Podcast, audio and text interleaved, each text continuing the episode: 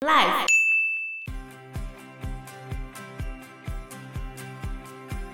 这个高中生他就年满十八岁了嘛，嗯然后本来高中生的妈妈，她之前是因为要照顾未成年的孩子才可以留在台湾，嗯，原本想要再帮她申请身份证，可是又没办法，然后阿公还打电话去骂阿妈他们一家，还说要拿枪射死他们什么的。好八点档哦。 Hello，大家好，我是 Joe，我是 Fana，我是哎 Anna，超商好客的第二个面向就是警察打人这件事情啊，就是警察收敛不了自己情绪。后来又有中立的基层员警在靠北 Police 发文，他嗯发起了六月一号到四号要开始治安消极日，不查气绩效，不主动开单，不处理分局交办事项。会吗？他们会这么消极的配合吗？重点是超商浩克并没有在动作了，然后警察还继续在打他。这个动作就跟泄愤没有什么差别啊。就这个警察是有被惩处的哦、有啊，因为他旁边有一个人在看着。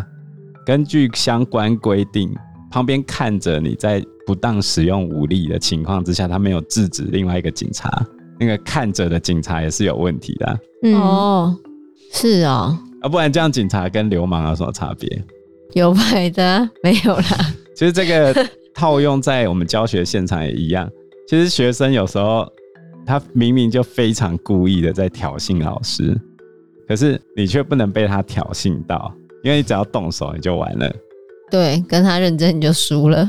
就是已经防卫过当了嘛。这就跟吵架一样啊，我觉得我可以理解那个警察啦，就今天你就觉得这人已经很夸张，而且他已经动手动成这样子，为什么我不能够对你怎样？但是当你在对他怎样的时候，你也已经太过 over 了。所以嗯我又要再讲一句哲学用语啊。什么？尼采他曾经讲过一句话：当你凝视着深渊的时候，深渊也在凝视着你，请你千万要当心啊。真的，所以当你在跟人家吵架，有时候吵一吵，你会发现其实你跟他好像是同样的人。你没有发现，比如说你跟你妈在互相吵架的时候，你们都用同样的方法在互相伤害，对，然后搞到最后没有人是正义的一方。这就是台南 Josh 聪明的地方，因为他彻底不还手，才能让他彻底成为受害人。对啊，他哪怕中间只要推了一下，他就完了。这几年有流行一句话，就是两边开始吵架的时候，他说：“来呀、来呀、我们来互相伤害啊！对啊， 嗯来互相伤害啊！为什么要让你跟对方成为同一类人呢？对，不要再互相伤害了。有时候很难啊，真的，情绪上来的时候，所以警察也觉得很难啊，我只是情绪上来而已啊。但是他把他打到头破血流、欸，哎，但是你没有办法控制你的嘴巴的时候，其实做的事情也是一样的。巴娜有什么感想？最近觉得，我一直以为我自己情绪控管是一个很好的人，但其实根本就没有。嗯，就是自从跟现在这个人在一起后，因为他是一个非常柔软的人吧，就是显得我的情绪变得很多余，感觉我会变得很冲这样子。然后有时候我也会很想吵架，但是他就是那种，可能就像你刚才说的吧，我觉得现在就是处在一个互补的感觉，他就是可以把情绪挡下来，他可能就会觉得为什么这种事情也要吵之类的。就像我在跟我妈吵架的时候，他就觉得为什么要这个样子，那我觉得他会跟我很像，嗯，我就觉得、有必要生气 吗？我在想说，是有怎样吗？有可 能，嗯，你交的哪一任 EQ 不高了？有啊，第一任啊，哦，你说男生的那一任吗，对，没错。那所以他去监狱啊，对不对？对他去监狱了。所以就这样吧。对啊，嗯我，觉得男生就屁孩嘛。真的长不大哎、现在要我跟男生在一起真的非常困难。比如说你现在习惯你另外一半现在是这个样子嘛，跟他同一个心智阶段的男生，可能要比他更大个五岁左右。对所以应该是说你已经习惯那个成熟样子的人，对，就稳定，情绪稳定。嗯哦，那很难嗯。我在跟你们同样年纪的时候，我情绪也没有很稳定，非常不稳定。嗯，很冲，我现在也很冲啊，只是我已经越来越收敛。自从跟心理咨商师聊完之后，可以转换他的结束疗程情了绪了。嗯，啊越来越不冲了，嗯，我觉开得始感觉到自己老了。这样很好啊，就觉得这样就是就是用柔软的心来去面对身旁的每一件事情，对， 可以你哎让是没念 过嗯“少年若无一次寒，世间哪有有应功是这样 吗？”？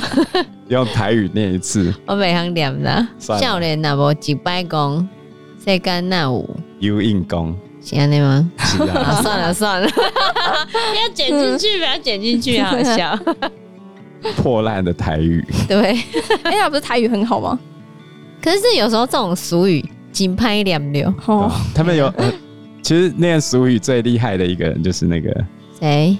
谢龙介，哦他很，对厉害对，对真的非常厉害。台语的那种俗语有一种愧靠，嗯，你没有那种语气念出来的时候，就有点怪怪怪怪的的。，说到互相伤害这件事情啊，嗯，我们要来讲最近台湾第三大奇案。这个三大奇案的惊悚悬疑，应该是以第三大奇案为首，就是我们的五亿高中生命案，最近事情很多，对啊，很多啊。对啊，不知道为什我觉么得，最近不知道在吹什么风，这样很奇怪，很奇怪。真的，对啊，嗯而且这五亿高中生还可以翻出他们家族多年前的恩怨情仇。五一高中生的事件最开头的时候，那一天刚好下午嘛，就说有一个高中生继承了五亿的房产之后，他就跑去跟代叔的儿子同婚，代书到底是一个什么样的？他是职业吗？代书是就是比如说现在房屋要过户给我，哦，现在在进行房屋交易，嗯中间是不是有非常繁杂的那些地籍手续的申请过程？哦，哦，我是不是要一直写那个表格？嗯，他就会帮你写好，他会在中间收取费用，因为他要跑来跑去，因为那真的麻烦，超级麻嗯烦。超级麻烦。我那时哦候是安娜自己跑的，对我省了很多钱，哇，所以代书是要请来帮你做事，等于你把你家的地籍或者是你买卖的房屋的东西给他，嗯然后他就会帮你完成你那些表格。我跟你说，跑那个地震事务所最麻烦就是你如果忘记带了哪一个东西，哦 要跑回天家哪！，对，你要再跑回去拿。嗯，他们有时候也不见得是故意的吧，有时候可能就是我们一开始办这件事情的时候就不知道要准备什么东西，嗯然后你可能第一次拿，假设要五个东西，你可能只拿了三个。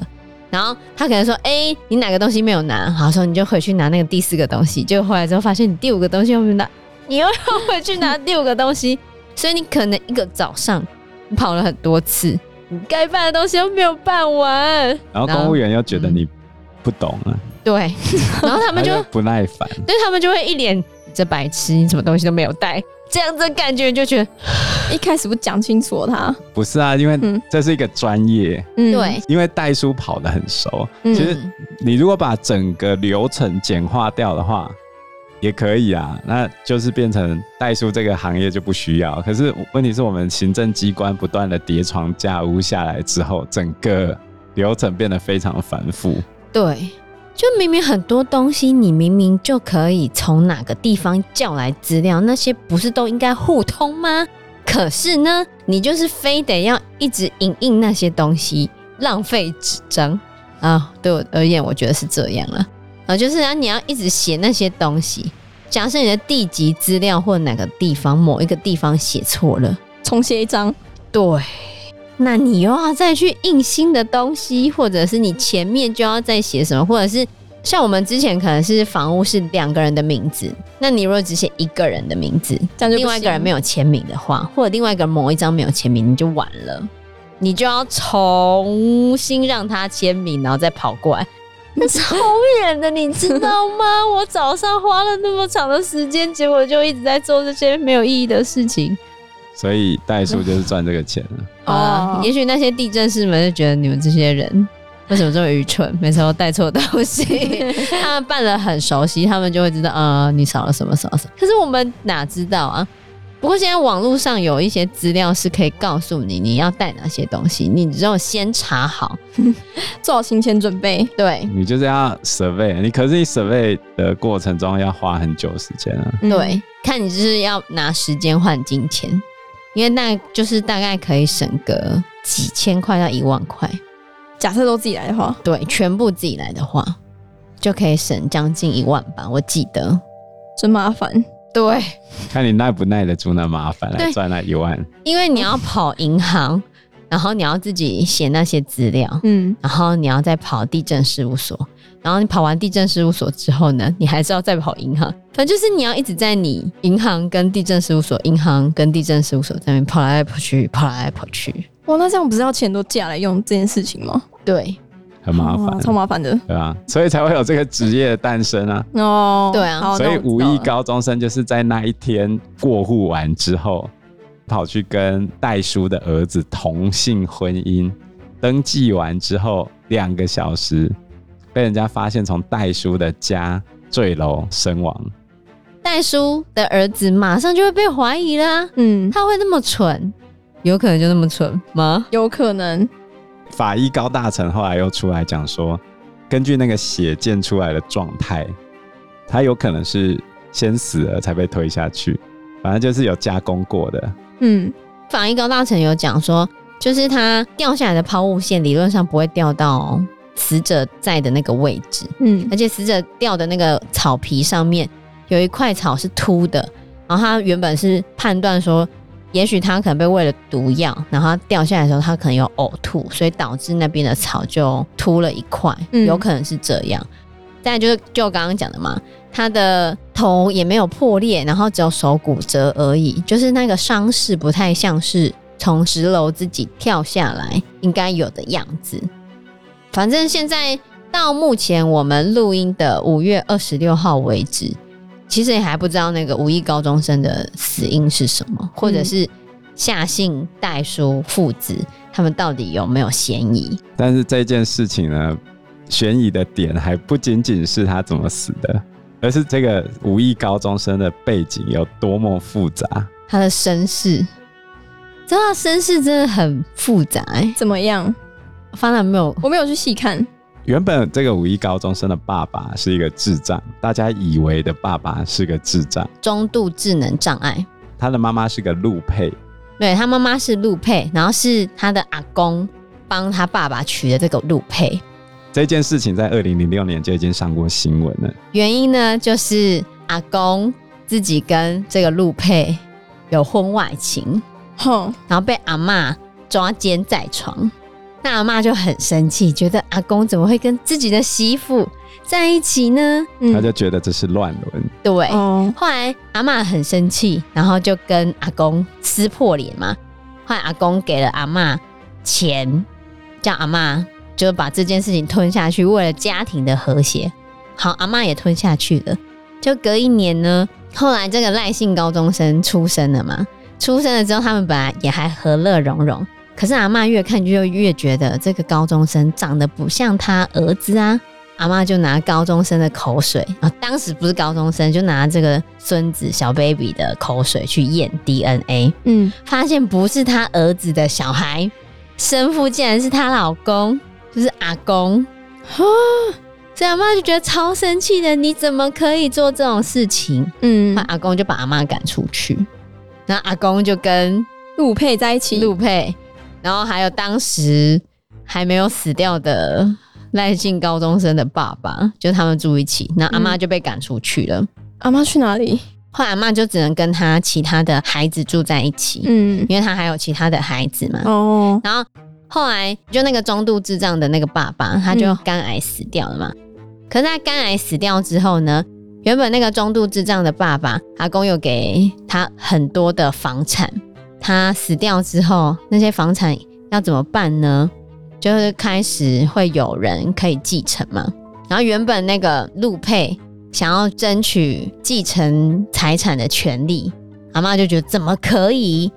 你跟我儿子结婚，可是你生的孩子又不是我儿子的，阿妈就去告，然后告了之后就发现，哎、真的，这个高中生并不是他跟配偶生的孩子，所以那个陆佩呢，他的身份证就被撤销了，所以陆佩就没有身份证。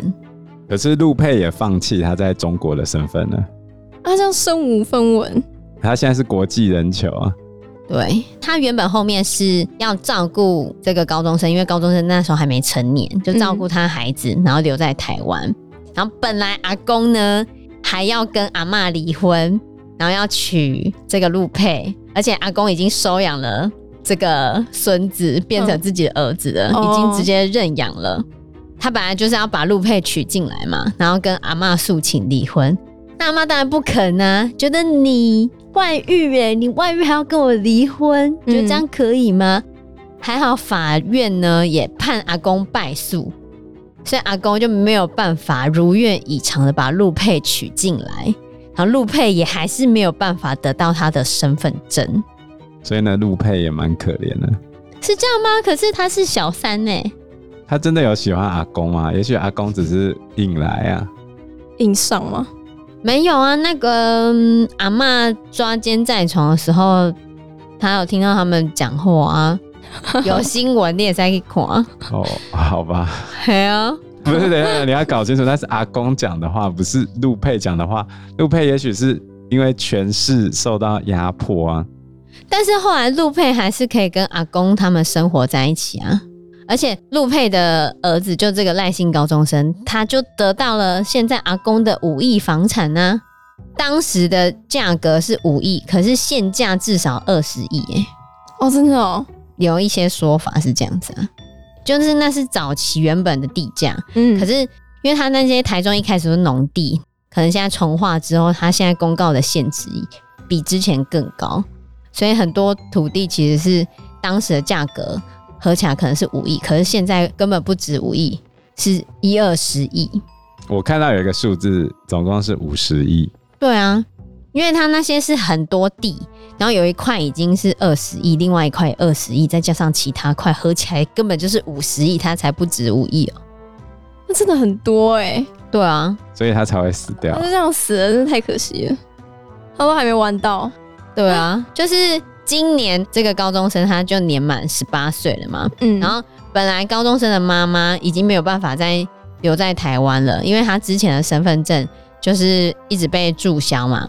阿公那时候还没死掉的时候，还一直去骂阿嬷，因为觉得之前就是那个阿嬷从中作梗，这个陆佩才没有办法得到身份证。嗯然后现在那个赖姓高中生他满十八了嘛，他之前是因为要照顾未成年的孩子才可以留在台湾，嗯，然后他原本想要再帮他申请身份证，可是又没办法。然后阿公还打电话去骂阿嬷他们一家，还说要拿枪射死他们什么的。好八点档哦，对啊，超八点档。结果现在阿公死了，嗯对不对？阿公死了，房产给了赖姓高中生，然后赖姓高中生死了，那妈妈嘞？哦妈妈现在就没有身份。好可怜哦，你这样说她可怜，可是对啊，我也是觉得他很可怜啊。但是对于赖姓一家人来说，或者阿嬷来说，这个女生这个陆佩就是抢走了她先生，然后怎么害会被她被扫地出门。怎么会算是被抢走？一段感情之中不被爱的人才是第三 者。哎呦，可是假设你对一个原配妻子来说的话，你在这个家做牛做马这么多年，然后你的先生看上了一个比较年轻的之后，就把你扫地出门了，你觉得这样可以接受？好像有点困难啊。对啊，对，阿妈也很可怜啊，对啊，嗯嗯，我觉得重点还是在钱的问题。如果今天阿公是负债的话，你看他阿婆会不会理他？那啊这当然就是因为他很有钱 啊。可是对阿嬷来讲，阿嬷就是从年轻到老一直陪着阿公这样奋斗了这么多年，她可能觉得她老来要享福了，或者是这些啊阿财公也给产。他钱啊。没有，阿公之前你不是说他之前那个发那是现的最一时候开始的时候。可是你如果跟他现在的身价比起来，他一开始的四千万，你觉得算多吗？免钱捡到四千万，我觉得不错。啊 空手套白狼，什么东西呀、现在他们就是已经想说算了，就不要跟阿公他们计较。而且当时阿嬷知道那个阿公跟媳妇乱伦的时候，那个陆佩就是跟媳妇讲说：“好了，你就回中国，我们给你一笔钱。”然后那陆佩就跟他们开价要两千万，跟其他的家人就是那还好阿啊。嬷的子女，可是有钱是阿公子女们又没钱，你是得。阿公所有的财产都在他自己名下，还有他那个中度智障的儿子的名下，因为中度智障的监护人是阿公嘛，所以嗯阿公的钱全部都在他自己跟他儿子那里，好不好？哦，阿公根本就没给阿妈钱啊，地也没给他们啊。可是五一高中生在往生之前，财产继承人据说是那个代叔的儿子，全部吗？可是像那个陆佩，不是他妈妈会有特留份吗？理论上应该是陆佩妈妈跟代叔儿子会一人一半，嗯，对，但是陆佩妈妈又没有身份身份，所以他没有办法领到这笔财产。对，所以现在律师团想要帮陆佩妈妈得到台湾的身份证，嗯然后赖姓一家。就是阿嬷跟原本的儿子女儿们就觉得不可以，为什么这个小三害我们妻离子散？结果现在他竟然可以拿到台湾身份证，还可以拿到阿公之前的那些钱，好复杂哦。你觉得可以吗？那好歹他也照顾他到成人啊，照顾谁？小孩他的小孩，是啊，可是他是小啊，孩那你死这样啊阿嬷，哦那阿嬷怎么办？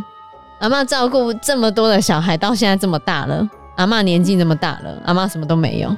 所以你以道义上来说，阿妈应该是要分到 啦，嗯，可是要分多少？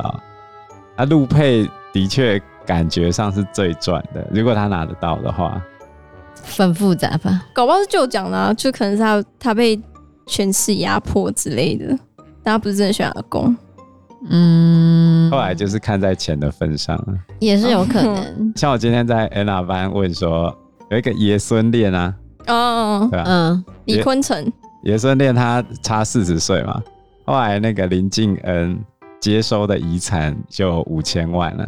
这么多，然后我在 Anna 他们班就问说，如果给你们这么多钱的话，你们会愿意比你大四十岁的人交往吗？我们班应该不会愿意吧？他们说太少了。太五千万这样还太少，这些人然后这时候太新了男生就吧在下面打算 盘，才花十年就赚到五千万，不错啊，如果是我，我不会啃诶、可是他们是真爱对吧、啊。也许你对真的对喜欢他，四十像劳勃迪尼洛七十九又在生小孩啊，克劳伯迪洛很帅啊，他现在还是很帅啊。可是他七十九啊啦，可是他现在还是很帅啊，嗯我，就跟郭台铭差不多啊， 但是劳勃迪尼洛比较帅。你很烦的、你要爱那个人的灵魂，不是爱他的长相，好不好啊 我？就爱他的脸。这嗯些人哪有在爱什么灵魂？你别骗了，灵魂。脸。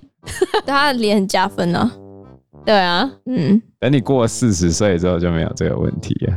不会啊，你看劳勃迪尼洛过四十岁之后还是很帅，他现在七十几，看起来像阿公，嗯，但是还是有他的帅度在吧？还是有那个魅力。对，因为时间关系，我们这一集节目就到这边喽。有任何的建议都可以在留言区告诉我们，或者是直接在 Facebook 或者是 IG 留私讯言我们，我 嗯们，都会回应你哦。喜欢我们节目的话，欢迎按赞、订阅、加分享。